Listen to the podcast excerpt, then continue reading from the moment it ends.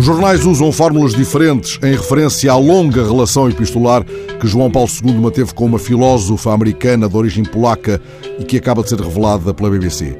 É curiosa a adjetivação usada pelos jornais. Tomemos a imprensa portuguesa desta manhã. O público fala em amizade intensa com uma filósofa. O DN em cartas secretas. As cartas secretas de João Paulo II a Ana Teresa, a amiga filósofa. O JN, numa coluna mais discreta, noticia que João Paulo II e filósofa trocaram centenas de cartas. O Correio da Manhã refere-se na primeira página a uma relação intensa e usa no título interior a expressão amizade intensa entre João Paulo II e filósofa.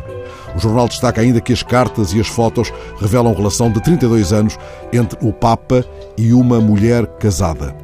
Mas ressalva que as cartas não têm provas de que o Papa tenha quebrado o voto de castidade. Apenas o I prescinde do gancho à filosofia, optando por um título inesperado: Conheça as cartas de amor do Papa a uma mulher casada. Ora, o pouco que nos é dado conhecer da correspondência entre Voitila e Ana Teresa chama-nos para o peso do pensamento, o pensamento através do qual o Papa viaja a Pomfret todos os dias. Ele diz. Palavras que hão de ter pesado em Ana Teresa, tanto como o escapulário que Voitila lhe ofereceu. Em todo o pensamento há amizade, sugeria Deleuze, e Blanchot que escreveu, dedicado ao amigo Bataille, o ensaio intitulado justamente Amizade, diz-nos que ela é a condição do pensamento. É condição para pensar. É sintomático que, em quase todos os jornais, venha destacada a circunstância de Ana Teresa, amiga de João Paulo II, ter sido filósofa. Ela e Voitila levaram longos anos pensando a sua amizade. Afinal, como lembrou o Papa Francisco numa entrevista ao jornalista argentino, seu amigo, as amizades verdadeiras perduram no tempo Amizade intensa, guardada em cartas secretas, como descreve a imprensa.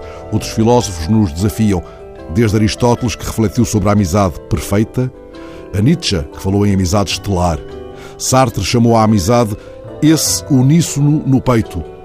Assim, este qualificativo filósofa, seja em cada um de nós, leitor de jornais, condição de pensamento. É, aliás, um acaso feliz que ele surja nos títulos de jornal. Afinal, a palavra amizade palavra central da matéria noticiosa sobre esta correspondência fascinante. A palavra amizade está dentro da palavra filosofia, ela mesma.